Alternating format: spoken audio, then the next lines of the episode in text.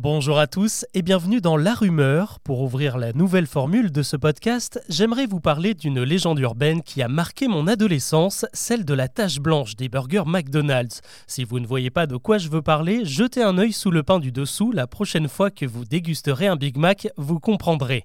Comme toutes les légendes, c'est un ami qui me l'a raconté. Une info béton qu'il tenait lui-même d'un ami qui avait un ami qui a longtemps travaillé dans un fast-food. Et cette source un peu obscure affirmait que la mystérieuse marque blanche était en fait une pastille anti-vomitive ajoutée au pain lors de sa fabrication. Le but de la manœuvre, éviter que le gras du burger ne provoque une sensation bourrative chez le client et mieux, elle permettrait d'entretenir la faim pour pousser à la consommation et donc à la dépense. Alors, rusés, les commerciaux de McDo Eh bien, pas tant que ça, puisque visiblement, on leur a piqué l'idée. Lorsque vous achetez des pains à burger en grande surface, la plupart présentent la même pastille blanche, et là, pour le coup, vous n'allez pas revenir au supermarché poussé par votre estomac pour racheter encore des pains après votre repas.